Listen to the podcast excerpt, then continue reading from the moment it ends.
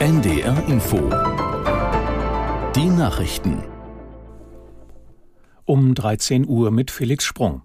Das israelische Militär hat die Menschen im Gazastreifen am Morgen erneut aufgefordert, das Gebiet zu verlassen. Dafür wurde ein Fluchtkorridor eingerichtet, der bis zum Mittag nicht beschossen werden sollte. Wie vielen Menschen die Flucht gelang, ist allerdings unklar. Laut einem Militärsprecher hat die Hamas Straßenblockaden errichtet und den Menschen die Autoschlüssel abgenommen, um eine Ausreise zu verhindern. Unterdessen fliegt die israelische Armee auch wieder Luftangriffe auf den Libanon. Aus Tel Aviv Julio Segador.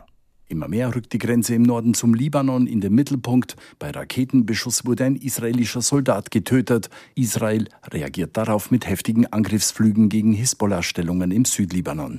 Ein Gebiet mit einem Abstand von vier Kilometern zur libanesischen Grenze wurde zur militärischen Sperrzone erklärt.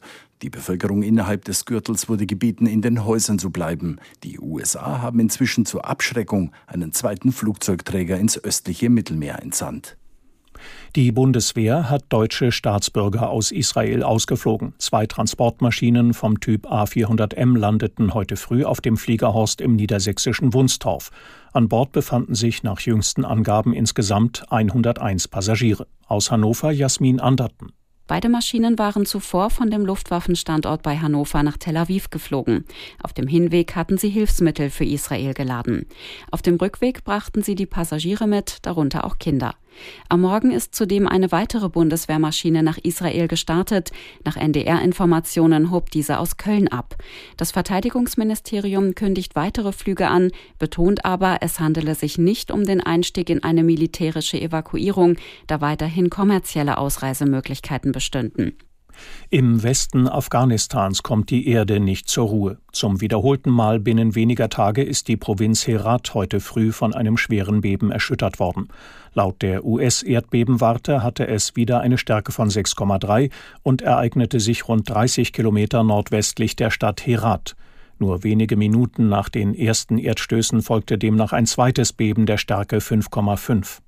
Herat ist nach Kabul die zweitgrößte Stadt Afghanistans und liegt in der gleichnamigen Grenzprovinz nahe dem Iran. Auch dort waren die Beben zu spüren. In Berlin hat der World Health Summit begonnen, eine dreitägige Konferenz zu den weltweiten Herausforderungen im Gesundheitswesen.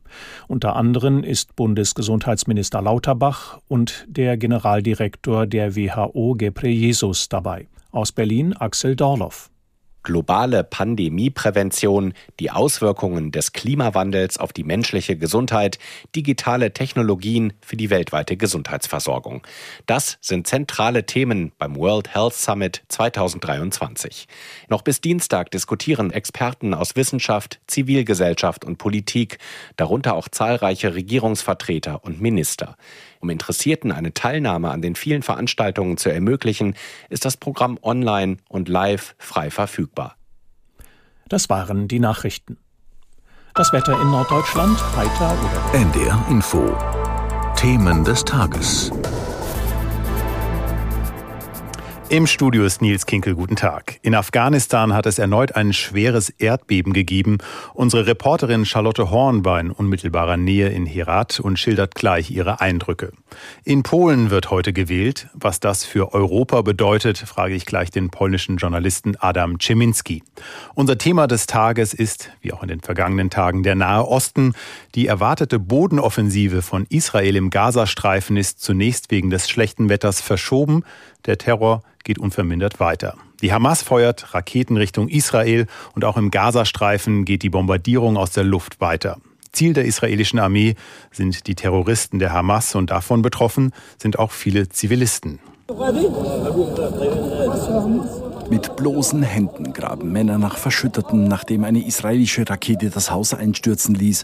Der verzweifelte Versuch, Leben zu retten. Die Menschen im Gazastreifen durchleben dramatische Stunden und Tage.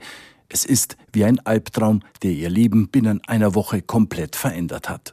Das oberste Ziel lautet inzwischen das